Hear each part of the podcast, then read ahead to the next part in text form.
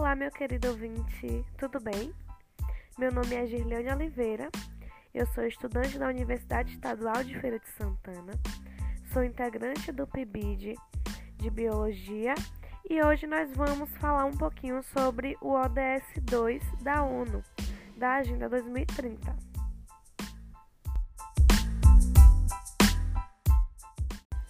A Agenda 2030 é um plano de ação que tem como base 17 Objetivos de Desenvolvimento Sustentável, são chamados ODS, que consistem em um plano para um mundo melhor, sem desigualdades e respeitando os limites naturais do planeta. Esses 17 ODS estão integrados, ou seja, para atingir o desenvolvimento sustentável em suas três dimensões, social, econômica e ambiental, todos os ODS devem ser trabalhados em conjunto. A Agenda 2030 foi aprovada em 2015 pelos 193 países membros da ONU. Esses países se comprometeram a adotar medidas para que esses objetivos fossem cumpridos nos próximos 15 anos, promovendo assim o desenvolvimento sustentável em um mundo com dignidade para todos, sem pobreza e sem fome. Hoje vamos nos aprofundar um pouco no ODS 2, Fome Zero e Agricultura Sustentável. Esse objetivo tem como finalidade acabar com a fome, alcançar a segurança alimentar e melhoria da nutrição, e além disso, promover a agricultura sustentável no mundo todo.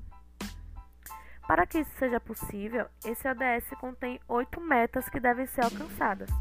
Falaremos sobre essas metas e como está o panorama deste ODS no Brasil. Ou seja, essas metas estão sendo trabalhadas no nosso país e o que pode ser feito para alcançá-las da maneira mais rápida.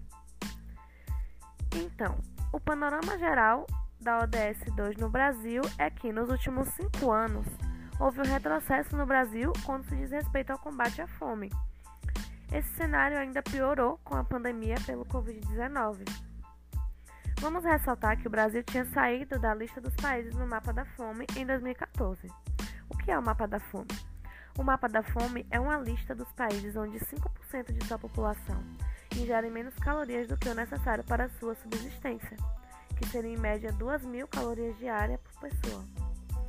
Segundo os dados do IBGE, em 2018 o Brasil voltou para o mapa da fome.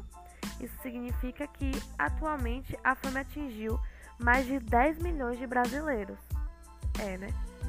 Uma pesquisa realizada por pesquisadores do Grupo de Alimento da Justiça da Universidade Livre de Berlim, em parceria com a Universidade Federal de Minas Gerais, mostrou uma grave insegurança alimentar no Brasil durante a pandemia pelo Covid.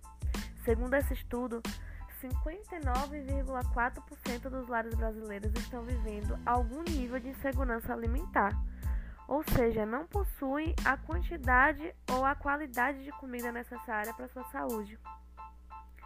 E algumas medidas do governo federal acabaram sendo um agravante para esse cenário. Por exemplo, no início de 2019, o Conselho Nacional de Segurança Alimentar e Nutricional, chamado CONSEA, foi extinto pelo governo federal. O CONSEA é um órgão de monitoramento muito importante de políticas públicas de segurança alimentar e nutricional e teve um papel fundamental nas políticas de combate à fome no Brasil nesses últimos 15 anos. Então, agora que já falamos um pouco da forma geral do ODS 2, Vamos nos aprofundar em cada uma das metas desses objetivos e como está o caminho para esse cumprimento dessa, dessas metas no nosso país. Então, a meta 2.1 do ODS 2 basicamente fala que até 2030 temos que acabar com a fome e garantir o acesso de todas as pessoas, em particular dos pobres e das pessoas em situação vulnerável, incluindo crianças, a alimentos seguros, nutritivos e suficientes durante todo o ano.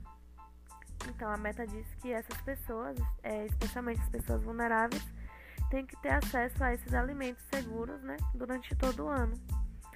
Então, o cumprimento dessa meta ele está ameaçado porque, como já falamos anteriormente, o Brasil voltou para o mapa da fome em 2018.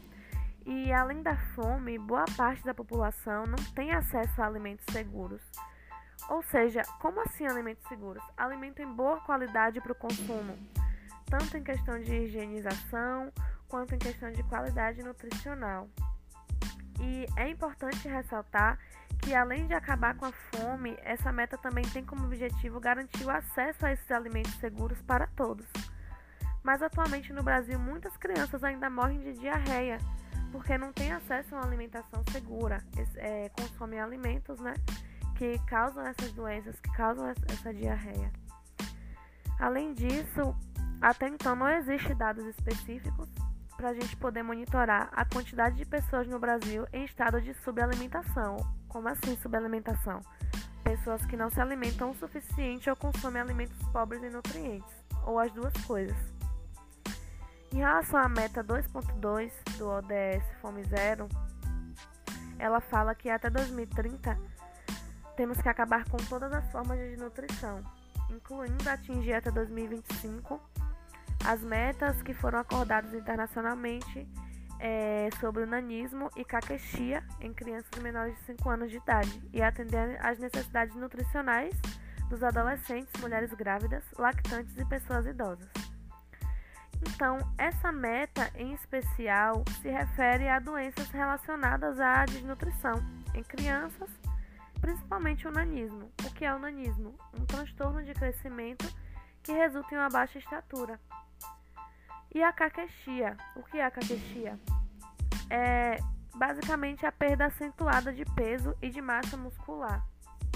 Ou seja, a pessoa chega no quadro de desnutrição tão grave que ela começa a perder massa muscular também. Então, o Brasil não está seguindo um bom caminho para cumprir essa meta, já que, segundo o Ministério da Saúde, a desnutrição crônica entre crianças de até 5 anos, ou seja, crianças que possuem né, o peso muito baixo para sua faixa etária, são crianças consideradas desnutridas, é, é, essa desnutrição tem aumentado gradativamente no país. E quando falamos em má nutrição, não devemos nos referir somente à população abaixo do peso, não, gente. Porque população e obesidade, né, esse aumento da taxa de, de sobrepeso e de obesidade também é preocupante. Segundo a Secretaria de Atenção Primária à Saúde, em 2019, o índice de desnutrição aguda em crianças no Brasil foi de 4,97% e o índice de sobrepeso e obesidade foi de 14,81%. E ambos são índices altos, né? Então, a extinção do CONSEA, como já citei, prejudica muito o monitoramento dessas metas no Brasil. E outra coisa importante para a gente destacar é que a emenda constitucional é, 95 de 2016, que promove a implementação de um teto para gastos públicos federais por 20 anos, prejudica muito o desenvolvimento de políticas públicas, tanto para essas metas do ODS, quanto para várias outras metas de todos os outros ODS da ONU, já que a alimentação de gastos atinge principalmente o orçamento para serviços para fins sociais, incluindo essas medidas de ação para atenção básica né, de combate à desnutrição. Em relação à meta 2.3 e 2.4, ela fala sobre dobrar a produtividade agrícola e a renda dos pequenos produtores de alimento, principalmente mulheres, povos indígenas, agricultores familiares, pastores, pescadores, inclusive por meio de acesso seguro e igual à terra, outros recursos produtivos e insumos, conhecimento, serviços financeiros, mercados e oportunidades de agregação de valor e de emprego não agrícola. Essa é a meta 2.3 do nosso ODS 2. Então, acompanhar como está o cumprimento dessa meta no Brasil é complicado porque não existem dados, por exemplo, da renda média dos pequenos produtores, mulheres e indígenas. Esses dados eles não são contabilizados por gênero ou por condição de raça, né? É, por condição indígena. Mesmo que não tenhamos estes dados de renda, sabemos que os pequenos agricultores sofrem muito por falta de acesso à tecnologia e também é, de acesso a conhecimentos específicos para melhorar o rendimento de suas safras. Políticas públicas de apoio à agricultura familiar é o caminho mais eficiente para o cumprimento dessa meta. Temos, por exemplo, no Brasil, o PAA, Programa de Aquisição de Alimentos, que é uma das principais políticas públicas de investimento em agricultura familiar. Por meio desse programa, é, os órgãos públicos compram produtores desse, desses produtos desses pequenos agricultores e simultaneamente doam para instituições que alimentam pessoas em vulnerabilidade socioeconômica. Porém, o governo Bolsonaro reduziu o orçamento do programa, que recebeu um investimento de 220 milhões de reais, sendo que sua demanda previa um orçamento de 1 bilhão de reais. Outra coisa interessante é a lei que diz que 30% do repasse orçamentário feito para os estados e municípios para a compra de merenda escolar deve ser utilizado para adquirir itens e produtos pela agricultura familiar. Muita gente não tem conhecimento dessa lei, inclusive. Partindo para a meta 2.4, temos o seguinte objetivo: até 2030, garantir sistemas sustentáveis de produção de alimentos e implementar práticas agrícolas resilientes que aumentem a produtividade e a produção, que, que ajude a manter os ecossistemas, que fortaleça a capacidade de adaptação às mudanças climáticas, condições meteorológicas extremas, secas, inundações e outros desastres, e que melhore a qualidade da terra e do solo. Então, como podemos ver, trata-se de uma meta que ela fala sobre metodologias agrícolas sustentáveis que favoreça o meio ambiente. De contrapartida, no Brasil, em 2019 tivemos uma liberação de 474 tipos diferentes de agrotóxicos. Esse é um número 220% maior quando comparamos com esse registro do ano de 2014. E hoje em dia sabemos o quanto o uso destes venenos são prejudiciais tanto para a natureza quanto para a nossa saúde, né? Agricultores empenhados numa produção orgânica sofrem bastante dificuldade Afinal, eles acabam tendo que nadar contra a corrente num país onde o modelo convencional de agricultura é com o uso de agrotóxico. Uma pesquisa realizada pelo Sebrae, inclusive, mostrou que uma das maiores dificuldades dos produtores orgânicos é a falta de insumos, como, por exemplo, máquinas, acesso a sementes, biofertilizantes e defensivos naturais. Existe também uma falta de técnicos, ou seja, pessoas capacitadas com conhecimento adequado para a prática de agroecologia, já que a maioria dos profissionais acabam se especializando no modelo convencional de agricultura, que é com o uso de defensores químicos. Tudo isso dificulta a produção orgânica, tornando assim o produto mais caro e menos acessível por boa parte da população, que acaba consumindo produtos que vieram de cultivos que utilizam agrotóxicos.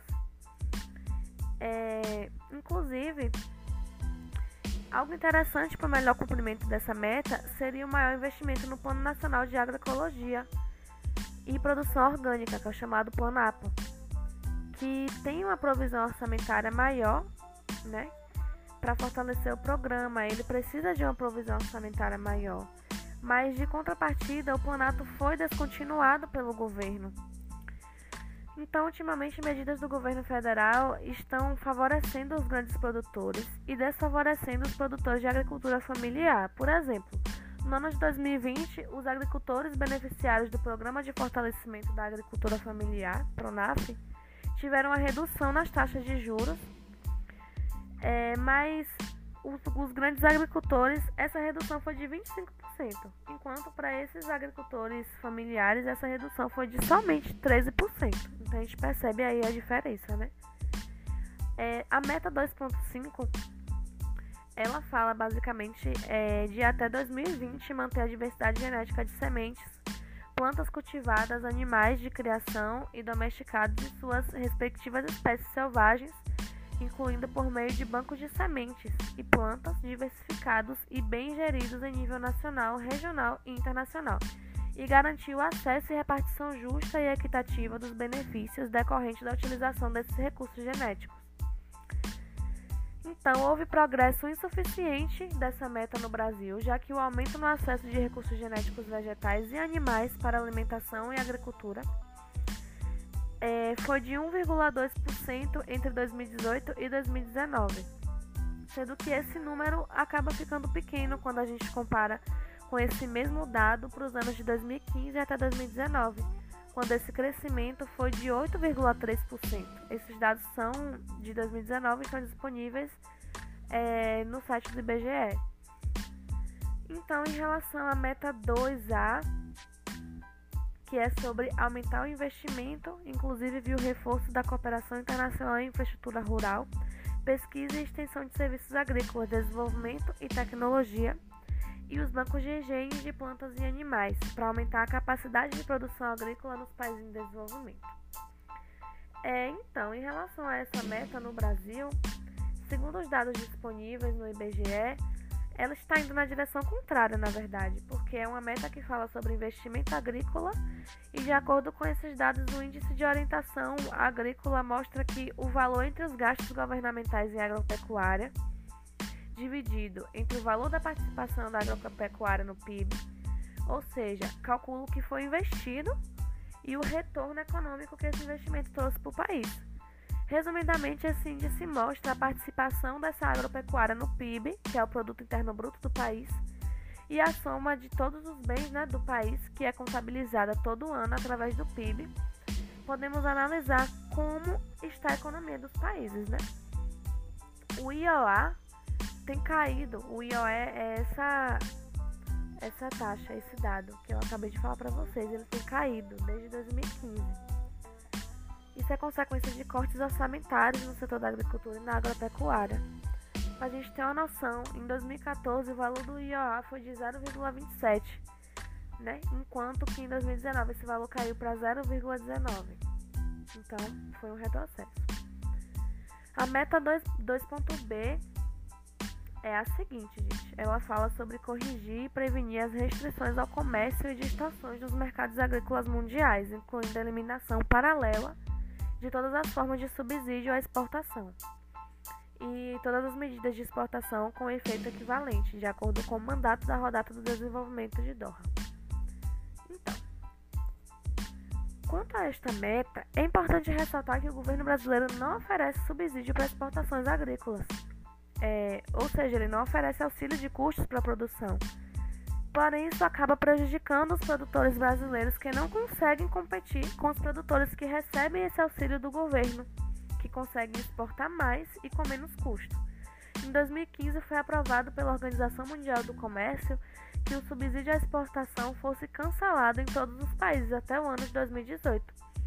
Porém, atualmente, alguns países, como os Estados Unidos, por exemplo, oferecem um tipo de subsídio interno que acaba favorecendo essa exportação de seus produtores. Essa é uma meta que, para ser cumprida, precisa de uma cooperação internacional, onde todos os países cumpram essa regra de não subsidiar as exportações e favoreçam a competitividade do mercado justa. Né? E chegamos na nossa última meta do ODS 2, que é a meta 2C, e ela fala sobre adotar medidas para garantir o funcionamento adequado dos mercados de commodities de alimentos e seus derivados, facilitar o acesso oportuno à informação de mercado inclusive reservas de alimentos, a fim de limitar a volatilidade extrema dos alimentos, ou seja, é, é o aumento dos preços né, descontrolado, a inconstância dos preços, na verdade, dos alimentos.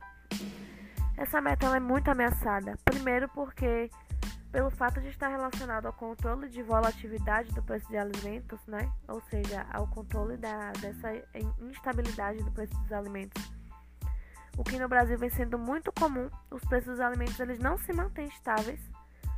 Você vai no mercado hoje, o alimento está de um valor, você vai no outro dia, o alimento está de outro valor. Então, esse alimento sofre muitos aumentos. Por exemplo, de acordo com os dados do Departamento Intersindical de Estatística e Estudos Socioeconômicos, o valor da cesta básica saltou de 38% do salário mínimo em 2018 para 42% em 2019. Nos últimos anos, com o desmonte do CONAB, que é a Companhia Nacional de Abastecimento, que era uma política nacional de abastecimento, né? A falta desse tipo de políticas acaba resultando em uma má capacidade de estocagem, principalmente para as commodities, que é basicamente um termo em inglês que significa mercadoria, né? Esse termo é usado para se referir a produtos básicos, ou seja, as commodities são essenciais para a produção de diversos outros produtos, são, por exemplo, açúcar, soja, café, milho, algodão.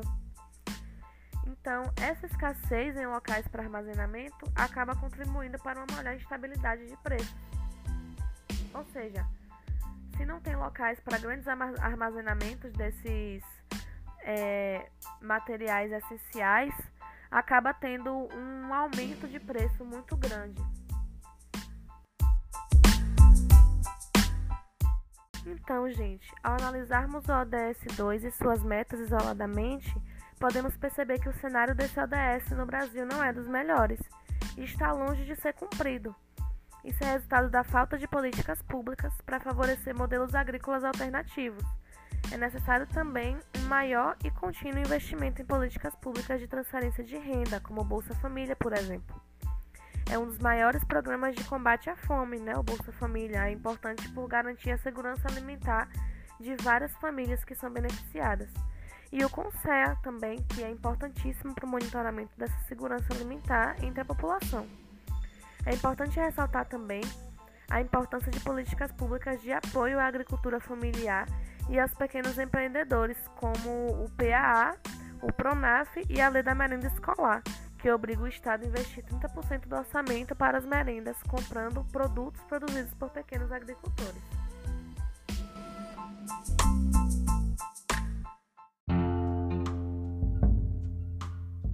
Agora eu quero convidar para nossa conversa a Gabriela Macedo, que possui graduação em Engenharia Agronômica pela Faculdade de Ciências Agronômicas Unesp é mestre em agronomia pela Unesp e doutorando em ambiente e sociedade pelo Núcleo de Estudos e Pesquisas Ambientais da Unicamp. Seja bem-vinda, Gabriela. É um prazer ter você como nossa convidada hoje. Eu que agradeço, é um prazer estar falando com vocês. É, então, Gabriela, é, primeiro eu queria saber de você qual o conceito de agricultura familiar para você e se você acha que esse segmento da agricultura está tomando mais espaço no Brasil atualmente? Certo. É, existe uma definição, né, hoje em dia, para a agricultura familiar. Essa agricultura ela está ligada basicamente ao fato das atividades estarem sendo desenvolvidas no meio rural, tanto em pequenas quanto em médias porções de terra. Ela também vai usar a mão de obra própria né, da família e vai ter geração de renda vinculada à produção. É, essa agricultura é um segmento que tem regulamentação própria também, né? E essa regulamentação ela envolve o desenvolvimento do campo e até bem pouco tempo atrás, em 2016 até 2016, existia um ministério para tratar exatamente das questões que envolvem a agricultura de pequena escala, que era o MDA, o Ministério do Desenvolvimento Agrário. Ele era responsável pela proposição e implementação de políticas públicas voltadas à reforma agrária é, também o fortalecimento do segmento rural, que abrange as famílias, esses pequenos agricultores e agricultoras, né, e a promoção do desenvolvimento sustentável. É, pela importância da agricultura de pequena escala, ela poderia ser melhor tratada, né? Eu falo isso em termos políticos. Mas aí por que, que eu falei que existia, né? Porque em 2016 houve a extinção do MDA. E aí foram transferidas as competências de, desse ministério para o MDS, que é o Ministério do Desenvolvimento Social. É, então, todas essas, é, toda essa transferência de competência, ela acabou indo para uma secretaria, que é chamada de Secretaria Especial de Agricultura Familiar e do Desenvolvimento Agrário. Então, a gente vê aí uma transformação de um ministério inteiro, né, reduzido a uma secretaria, dentro de um outro ministério que, por si só, ele já é absolutamente complexo, né, porque ele abrange questões que não são só do campo. Então, eu vejo tudo isso como um problema é, de colocar diferentes escalas de agricultura como sendo antagônicas. Né? É um problema que a gente está enfrentando em ter essa compreensão de que, mesmo de um, né, você tem de um lado a agricultura de larga escala e do outro de pequena escala. Elas são sim coisas diferentes, né, de campos diferentes, mas é, se politicamente elas não tivessem sendo tratadas como antagônicas, talvez a agricultura de pequena escala ela tivesse o espaço que ela merece, dada a importância que ela tem. Verdade. É, e como você acha que o investimento em agricultura familiar pode ajudar diretamente nessa questão da fome, do, do combate à fome no Brasil? É, sem dúvida nenhuma que está completamente conectado, né? Se a gente pensar que a produção de alimento ela envolve a geração de emprego, direto e indireto, ela é, garante a é, segurança alimentar para as famílias que estão produzindo o próprio alimento, né? Porque eles não vão só vender, eles vão tirar uma parte para eles também, vão ter rendimento daquilo. Então tudo isso toca diretamente no problema da fome, né? Com certeza. É, e Gabriela, muitas pessoas elas têm um discurso de que a agricultura sustentável, né, a agricultura familiar, ela é inviável economicamente, ela é prejudicial economicamente para o nosso país. E aí eu queria saber qual a sua opinião em relação a isso, a esse impacto econômico da agricultura familiar e sustentável. É bom a gente é, não juntar as coisas assim, né? Não colocar como uma coisa seja sinônimo da outra. Né? Acho que uhum. é o primeiro, primeiro passo assim de uma, de uma, de uma discussão né, em torno da economia. Então, a agricultura sustentável ela tem né, é, conceitos por trás dela. A agricultura familiar ela tanto tem conceitos quanto ela tem é, legislação para isso. Então, são campos né, que não precisam estar tá, é, colocados como similares. É uma questão de analisar cada situação para saber se realmente a agricultura familiar ela é necessariamente sustentável. Mas enfim, tocando nesse ponto da econômico, né, eu vejo que nos últimos anos a gente teve um avanço significativo na superação dessa, dessa dicotomia que se colocou, né, e que alguns ainda insistem em colocar, de que desenvolvimento econômico, desenvolvimento sustentável é uma coisa e ganho econômico ou desenvolvimento econômico é outra, né? Hoje em dia a gente vê que até empresas de grande porte, elas entendem ou elas estão em processo de entender que incluir relatórios de sustentabilidade no escopo da gestão que eles fazem pode ser muito lucrativo, né? Isso já vem sendo visto na valorização das ações dessas empresas. Já a agricultura familiar, né, um outro tópico, é, é, ela tem um papel econômico e social muito relevante. A gente vê isso em números, né? Ela gera renda para as famílias e elas fazem a economia girar por consequência, né? Então não tem nem como dizer que ela é inviável economicamente. É, né? Então a gente vê que esse discurso de algumas pessoas não se aplica, né? É, então, é, em sua opinião, onde está o principal entrave assim que prejudica os financiamentos para políticas públicas de apoio à agricultura familiar e também a, aos agricultores orgânicos, que a gente sabe que tem esse esse impacto na questão do financiamento mesmo para esses agricultores.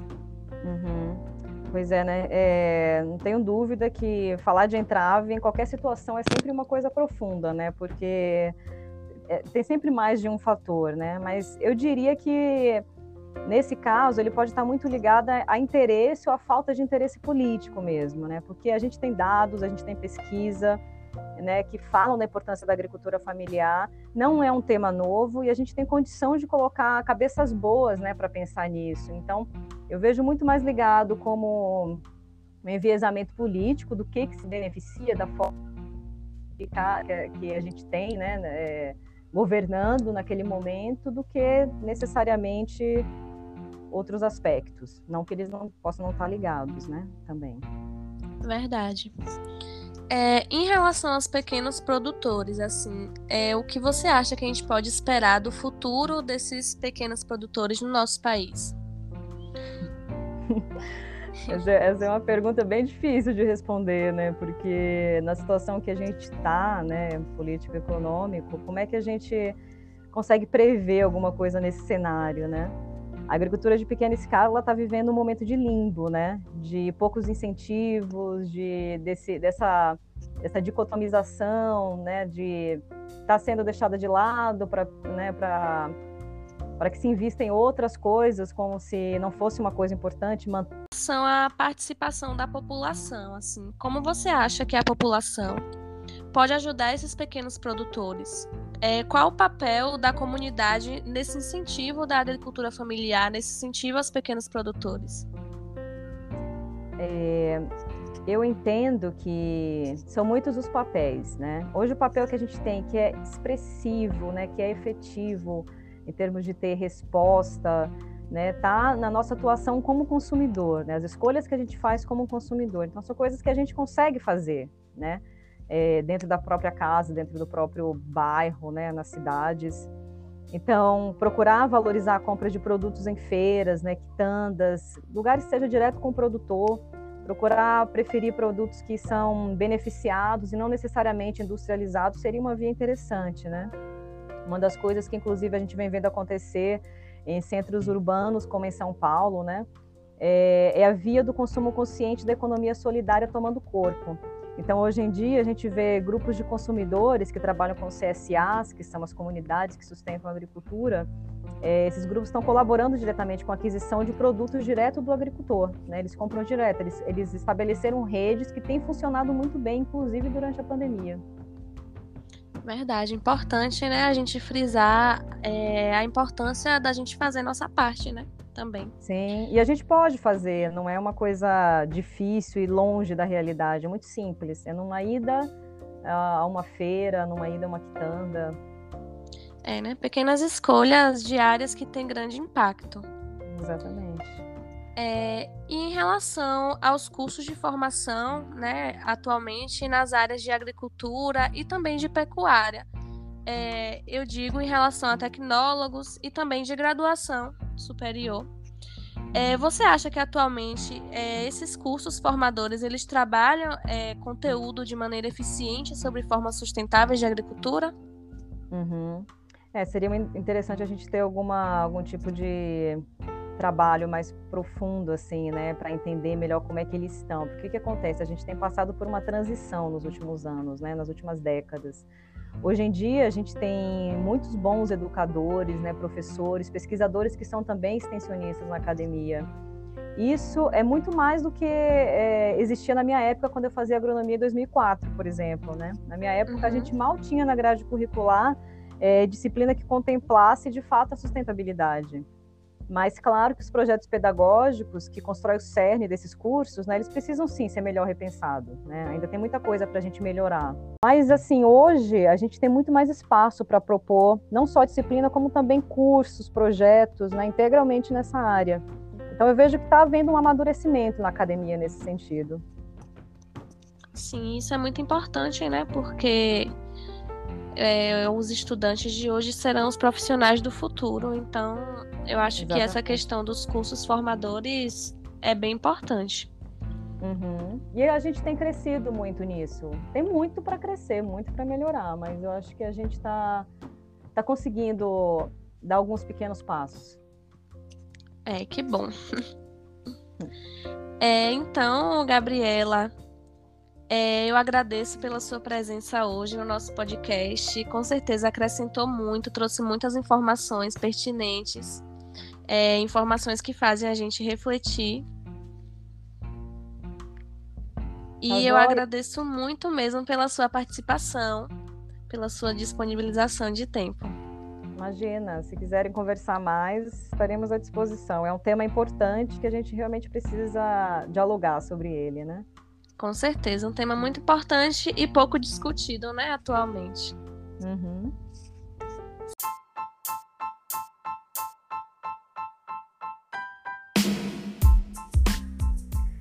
Então, contestamos até aqui que o caminho para combater a fome e favorecer sistemas agrícolas sustentáveis não é difícil, nem é impossível só é necessário comprometimento do governo e participação ativa da população, cobrando e fiscalizando o cumprimento dessas políticas públicas que já existem. O acesso às informações sobre o assunto, como esse podcast, por exemplo, tem que atingir o maior número de pessoas, já que é conhecendo a raiz do problema que as pessoas poderão escolher governantes que tenham melhores propostas relacionadas a temas como este. Por isso, escute, comente, compartilhe e divulgue o nosso podcast, porque juntos nós somos mais fortes. E assim, querido ouvinte, chegamos ao final do nosso podcast. Agradeço por sua companhia até aqui. Espero que as informações trazidas aqui tenham sido claras e ajudem vocês a enxergar como existem possibilidades sim para mudar o cenário da fome em nosso país. Também eu gostaria de agradecer novamente a nossa convidada Gabriela Macedo pela sua participação. E tchau, tchau, gente. Ouçam os outros episódios do nosso podcast sobre os Objetivos de Desenvolvimento Sustentável da ONU.